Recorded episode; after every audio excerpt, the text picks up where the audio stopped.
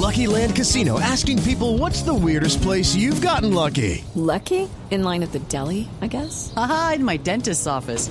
More than once, actually. Do I have to say? Yes, you do. In the car before my kids' PTA meeting. Really? Yes. Excuse me, what's the weirdest place you've gotten lucky? I never win and tell. Well, there you have it. You can get lucky anywhere playing at LuckyLandSlots.com. Play for free right now. Are you feeling lucky? No purchase necessary. Void where prohibited by law. 18 plus. Terms and conditions apply. See website for details.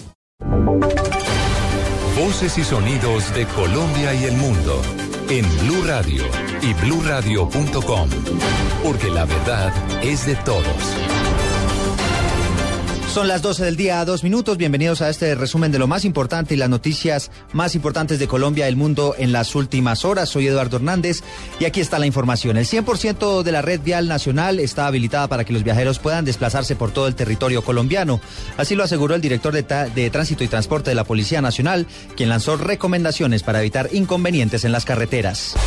A esta hora se adelanta una reunión entre el gerente de aguas de Bogotá y el alcalde Gustavo Petro para definir si el, funcionario continúa o no a cargo de la compañía que está prestando el servicio de aseo en la ciudad.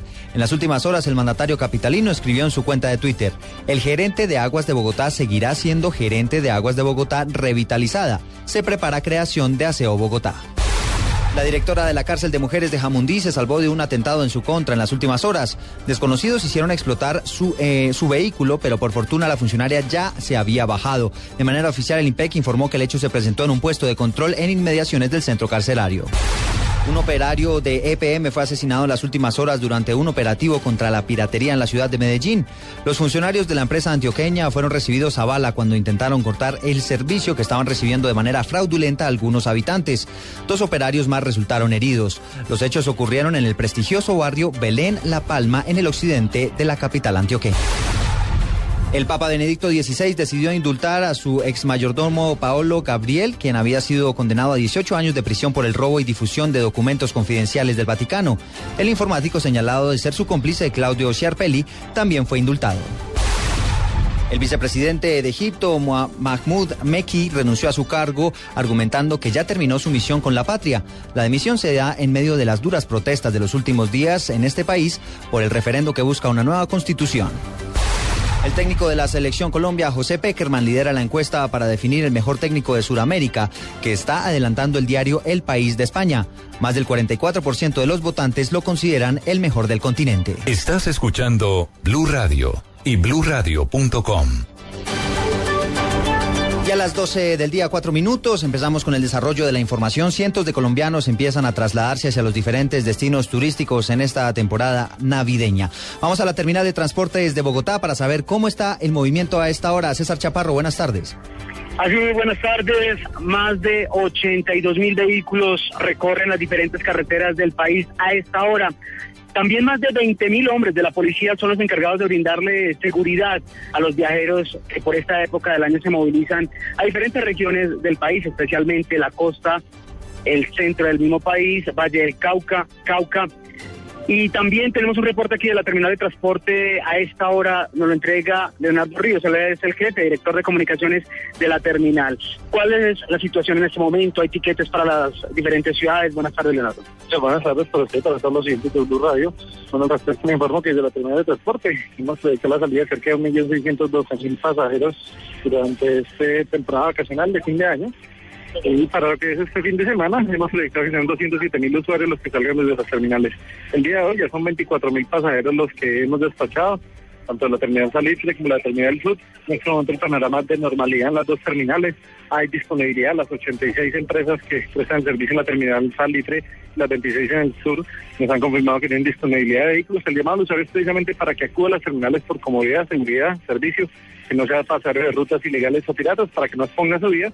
Y es así que para estos días, teniendo en cuenta que mañana se espera que sea el día de mayor movilización durante este fin de semana, con cerca de 70 mil usuarios, las empresas disponen de parque adicional o parque automotor, que son empresas que entran a prestarse en convenios o contratos de servicios federal a través de la terminal, sometiéndose a todos los estrictos controles que está haciendo la Dirección de Tránsito y las áreas políticas y de exámenes de actitud física para beneficiar la seguridad de los usuarios.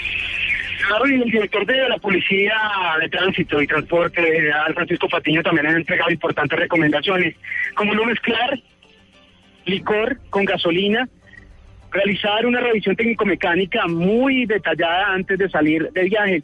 Pero él también ha dicho algo muy importante, se está realizando una campaña en todos los buses antes de salir de las principales terminales. Varios uniformados, patrulleros de la policía están subiendo a realizar recomendaciones como por ejemplo, les hacen la pregunta a los usuarios, ¿sabe usted cuál es la placa del vehículo en el que está montado en este momento? La mayoría, por no decir que el 100% de los usuarios responden que no la saben. Entonces, la policía recomienda que por favor tengan a la mano el número de la placa del carro, del vehículo, del bus. ¿Por qué? Porque si se llega a presentar alguna falla, si el conductor está cometiendo infracciones, está adelantando en curvas, si tienen alguna queja del conductor o del bus, pueden llamar al numeral 767 de la Policía de Tránsito o a avisar por Twitter también lo que se está presentando. Son las importantes recomendaciones que entrega a esta hora la policía desde la terminal de transporte. César Chaparro Pinzón, Blue Radio. 12 del día, 7 minutos. Gracias, César. Y las autoridades han dicho que el 100% de la red vial está habilitada para que los viajeros se puedan movilizar. Recomendaciones que está haciendo la Dirección de Tránsito de la Policía, Daniela Morales. La operación Éxodo inició en la ciudad de Bogotá, con gran afluencia de vehículos, pero sin ninguna eventualidad. El general de Tránsito y Transporte, Francisco Patiño, entrega recomendaciones a los conductores. Eh, invitando a los ciudadanos al, respeto por las normas de tránsito, no adelantar en curva, respetar las dos líneas amarillas, igualmente mantener las velocidades establecidas en cada una de las rutas. Es, es bueno tener mucho criterio, mucha prudencia cuando se está conduciendo.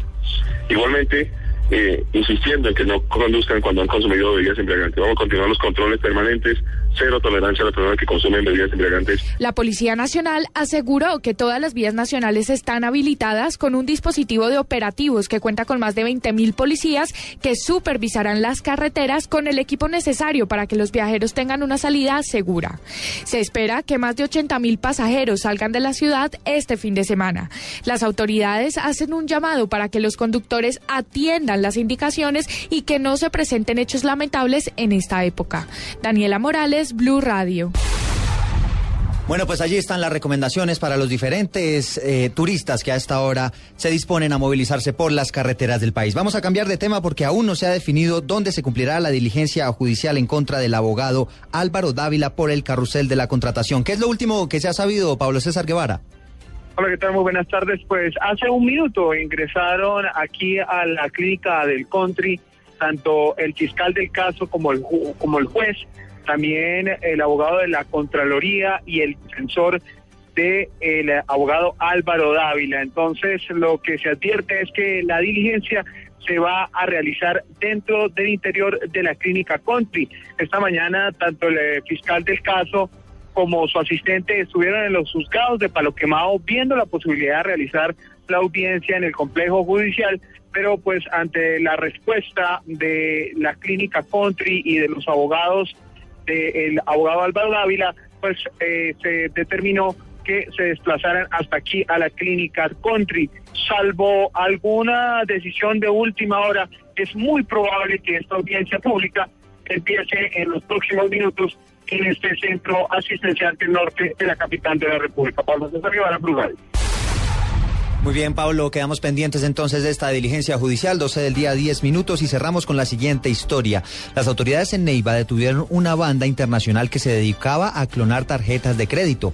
Estos delincuentes habrían alcanzado a robarse más de 3 mil millones de pesos. Edgar Donoso con los detalles. Una red que se dedicaba a la clonación de tarjetas de crédito en el país y en el exterior, que habría defraudado en más de 3 mil millones de pesos, fue desmantelada en tres ciudades colombianas. El principal cabecilla de la banda se encuentra entre los capturados.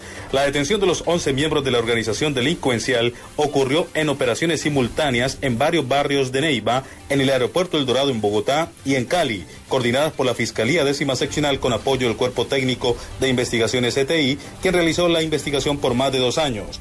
La banda estaba conformada por Diana Carolina Barbosa López, capturada en la ciudad de Cali, su esposo Pedro Vargas Perdomo, detenido en el aeropuerto El Dorado en Bogotá, cuando llegaba de Montevideo, Uruguay. Andrés Vargas Perdomo, hermano de Pedro. Paula Andrea Rialdo, esposa de Andrés, y Esperanza Perdomo de Vargas, mamá de Pedro y Andrés. Además de Carlos Arturo Álvarez Trujillo, alias La Rata, Ronald Yesid Chavarro Mota, John Edward Valencia, Culma alias Chaca, administrador del hotel, Oscar Iván García Castillo, Diego Mauricio Arias Ibáñez, comerciante y Aníbal Zamora Geneco. Según fuentes cercanas a la investigación, la red habría adelantado transacciones con tarjetas clonadas de Mastercard y American Express en países como Panamá, Uruguay y Estados Unidos, entre otros. Llegaban al exterior, conseguían las tarjetavientes, falsificaban las tarjetas y realizaban las transacciones. Los miembros de la red de clonadores deberán responder ante la justicia por delitos de falsedad en documento privado, hurto por medios informáticos y concierto para delinquir.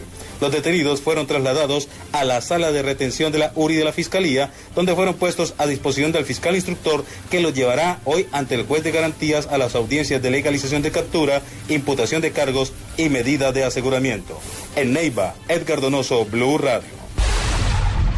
Gracias Edgar, 12 del día, 12 minutos y hasta aquí este resumen de información de las noticias más importantes de Colombia y el mundo en Blue Radio. Sigan en sintonía con Autos y Motos.